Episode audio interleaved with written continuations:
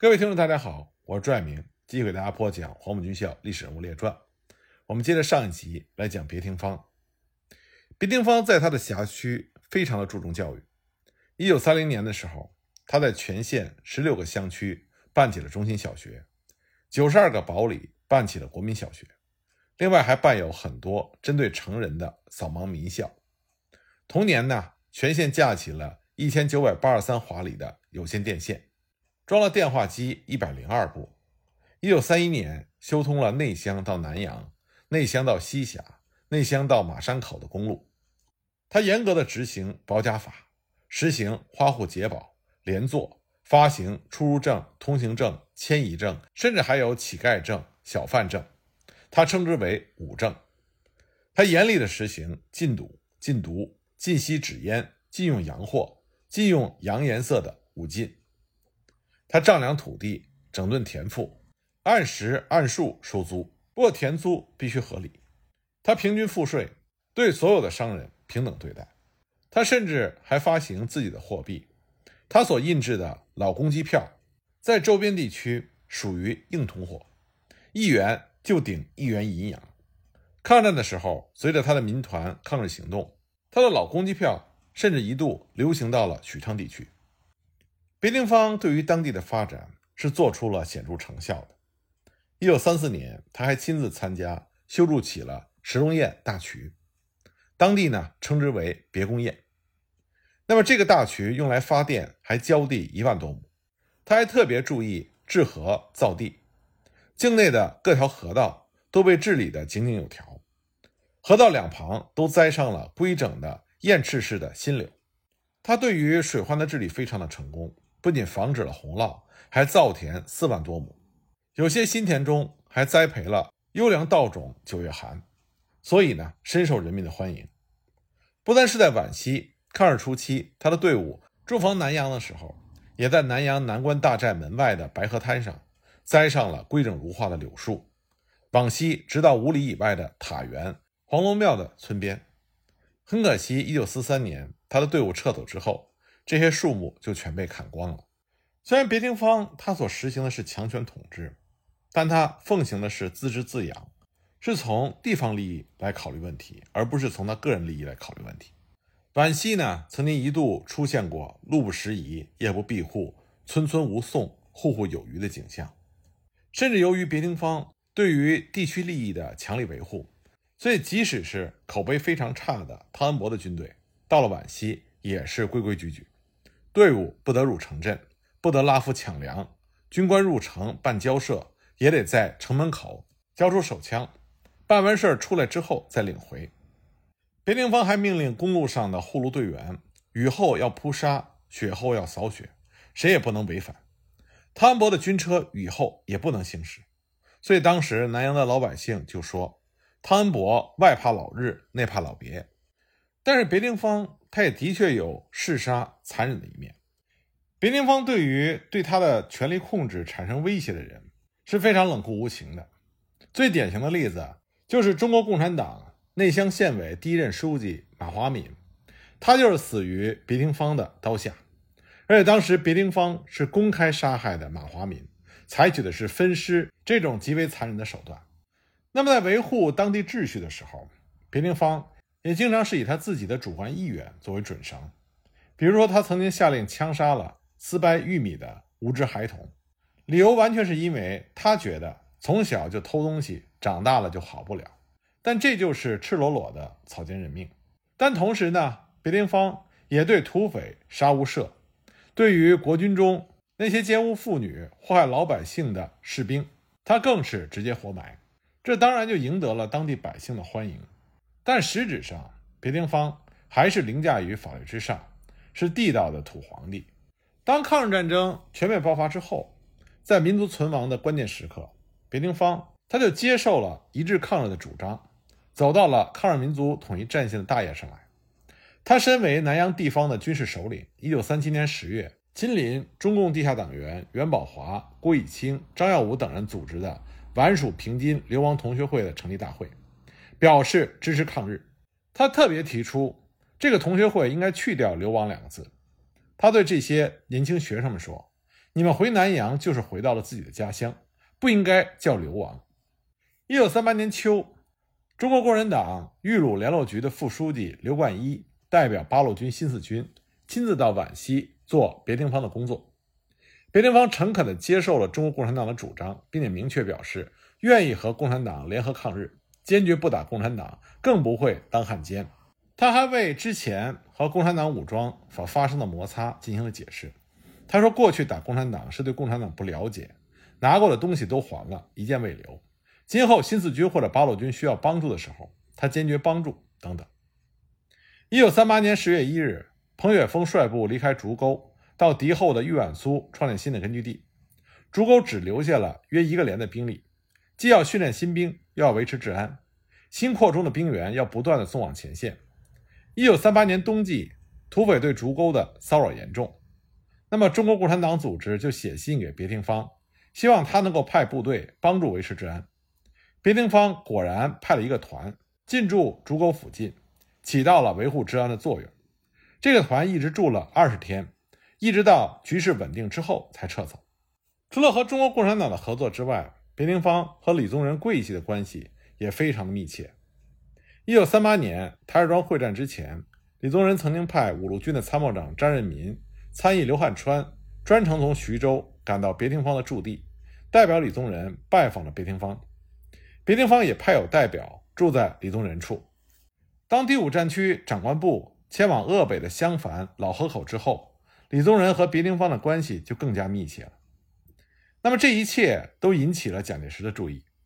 蒋介石是非常忌讳。桂系或者是中国共产党和地方实力派走得太近，所以呢，蒋介石在一九三八年夏天在武汉召见了别廷芳。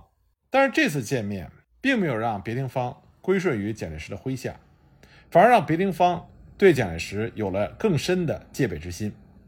别廷芳回来之后就对他的属下说：“蒋介石外宽内忌，我们和他终有一战。”那么这次会面呢，也让蒋介石。看到了别廷芳的桀骜不驯，所以蒋介石也命令他的嫡系手下尽量的排挤和限制别廷芳的发展。那么当时和别廷芳离得最近的就是汤恩伯。关于别廷芳的死有两种说法，那么这两种说法都是和汤恩伯有关。一种说法呢是说，一九四零年二月，卫立煌以商办要事为名，招别廷芳赴洛阳，想要把别廷芳扣留，结果没有成功。但是呢，汤恩伯等人在洛阳。对别廷芳当众羞辱。别廷芳离开洛阳之前，汤恩伯曾经当众拍着别廷芳说：“你们可以问问他别乡斋活埋了我多少人。”作为皖西地区土皇帝一样的别廷芳，何曾受过如此的羞辱？他回到内乡之后就卧床不起，最终呢吐血而死，终年五十八岁。另外一种说法呢，说蒋介石给汤恩伯发了密电，让他除掉别廷芳。那么别廷芳就秘密布置了毒死别廷芳的计划。当时汤恩伯在菩提寺搬了三十一集团军干训班，参加训练的都是汤恩伯麾下的军事骨干。汤恩伯特意邀请别廷芳到菩提寺参观干训班。别廷芳麻痹大意，他认为汤恩伯的干训班没有足够的兵力，不会加害于他，所以就如约而去。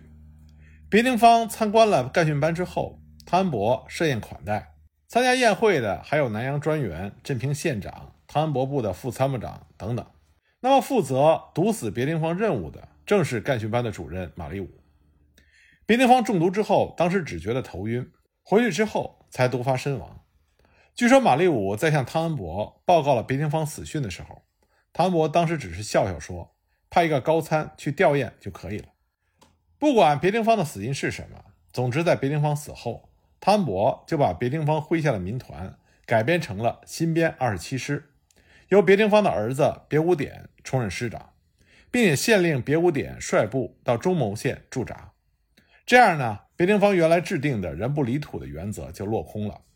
紧接着呢，汤恩伯就对豫西十三个县进行了分化瓦解，使这十三个县完全听命于国民政府和蒋介石。别林芳苦心经营的地方割据就此呢烟消云散。尽管马立武是汤恩伯的亲信，但是在一九四二年七月三十日，当原来十三军的军长张雪忠调升为三十一集团军副总司令的时候，十三军的军长是由石觉接任。汤恩伯一直对十三军他的这个起点非常的重视，所以呢，他需要把十三军牢牢的掌握在自己手里。十三军的军长一职，按照年资、功绩和各种条件，都应该是由马立武接任。但是汤恩伯仍然觉得马立武不如石觉更为可靠，所以他最终选择了石觉。这也令马立武对汤恩伯心存不满。为了补偿马立武，1943年2月18日，在汤恩伯的推荐下，马立武调任为第三集团军第二十九军的军长。1944年4月，豫中会战爆发。我们之前在讲汤恩伯的时候，已经具体讲述了豫中会战。豫中会战，日军是全力以赴。那么第一战区，汤恩伯和蒋鼎文由于主观和客观的原因，尽管拥有五十万之众，但仍然是溃不成军。这里呢，关于第一战区当时将帅不和，我们再多说几句。一九四二年一月，汤恩伯升任第一战区副司令长官兼鲁苏豫皖四省边区总司令。当时国民党在战区设置副司令长官一职属于普遍现象，但是汤恩伯的第一战区副司令长官和其他战区不一样，他的特别之处在于他可以独当一面。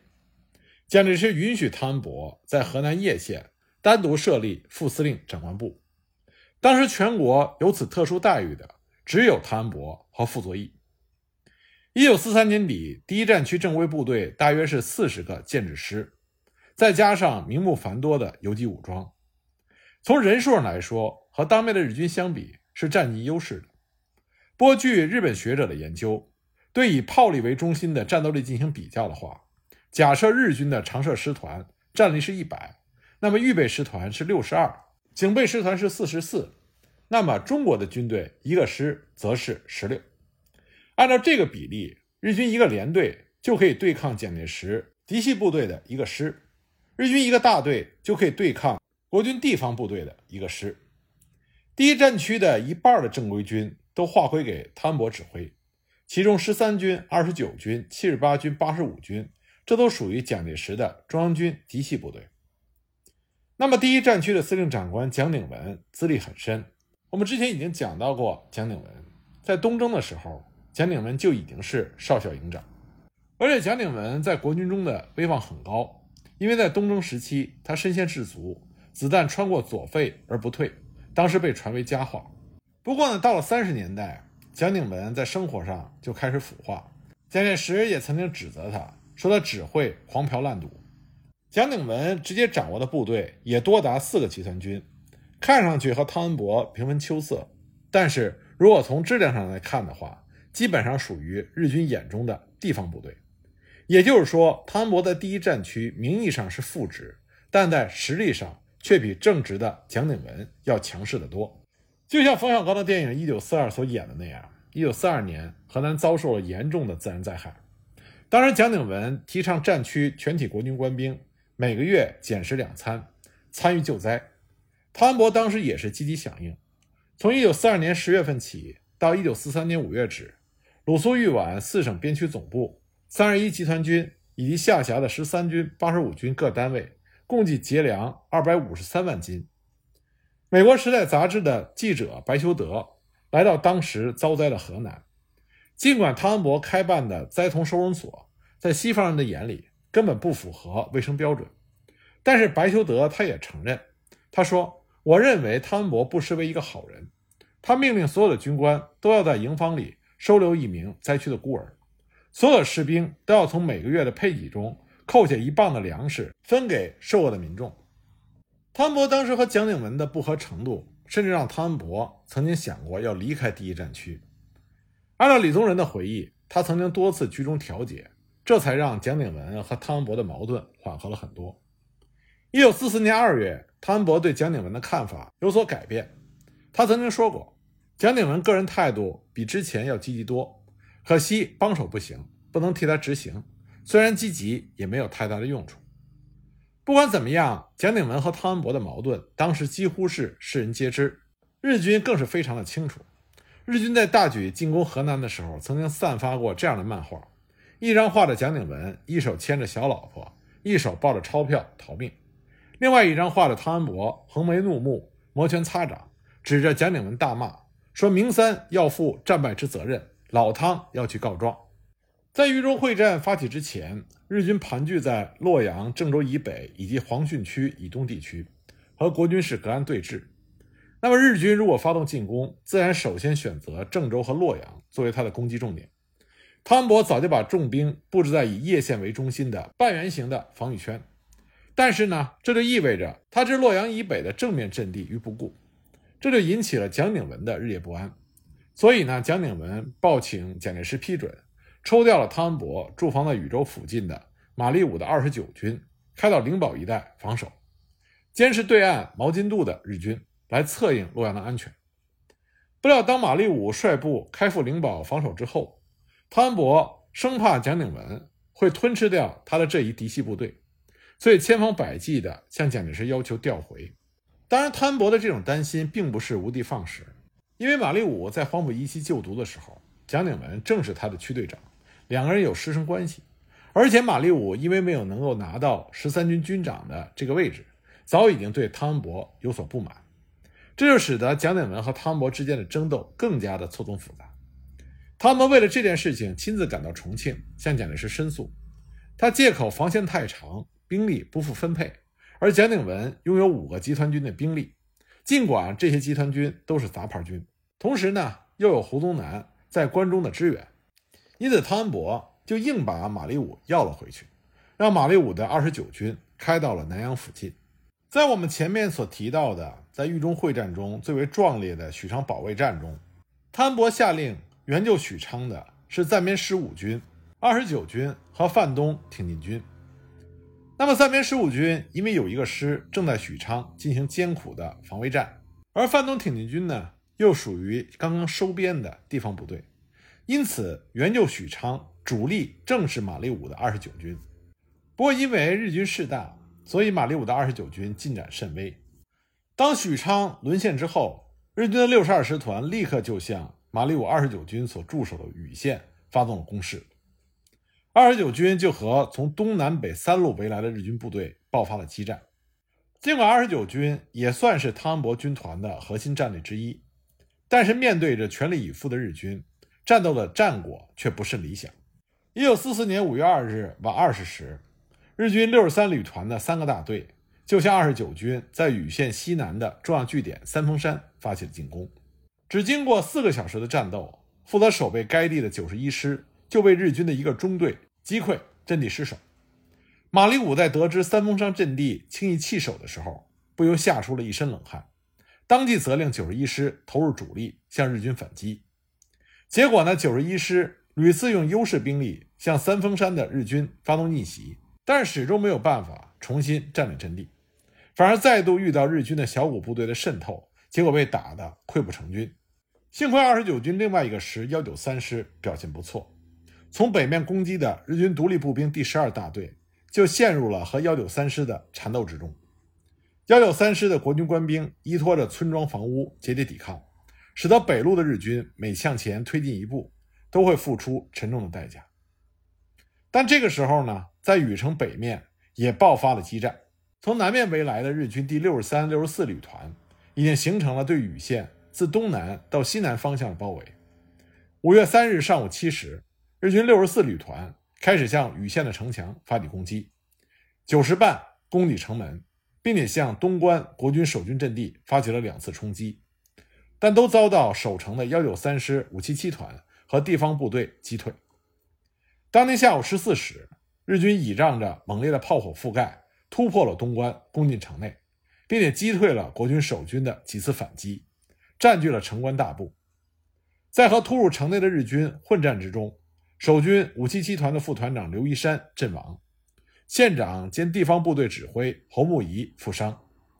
经过一个多小时的激烈巷战，禹县的国军守军伤亡殆尽，已经无力再驱逐进城的日军。下午十六时。马立武下令作战部队放弃禹县防务，向松山方面突围，县城就落入到日军之手。二十九军之后在向松山转进的过程中，屡遭日军小股部队的迂回穿插，导致损失惨重。担负掩护军部转移任务的九十一师，遭到日军第六十三旅团的截击，几乎全军溃散，曾经导致军长马立武陷入到日军的重围之中。幸亏马立武的警备部队拼死掩护，这才得以突围。而和军部分散突围的幺九三师，则遭到了伪军孙良诚部的包围，一度失去了抵抗能力。不过，孙良诚这个时候也意识到抗日战争进入到了尾声，所以呢，为了给自己留后路，他暗地下令所部撤走包围，这样幺九三师才得以继续西撤，转入松山。但正是因为二十九军在豫中会战在禹县附近对日军作战的表现惨不忍睹。军委会就决定撤去马立武军长的职务，而表现极差的九十一师的少将师长全英则降职为上校团长。被撤职的马立武在一九四五年四月到六月间进入到陆军大学甲级将官班第二期学习，而二十九军也因为在豫中会战中的极差表现，在抗战胜利之后的裁军中被裁撤了。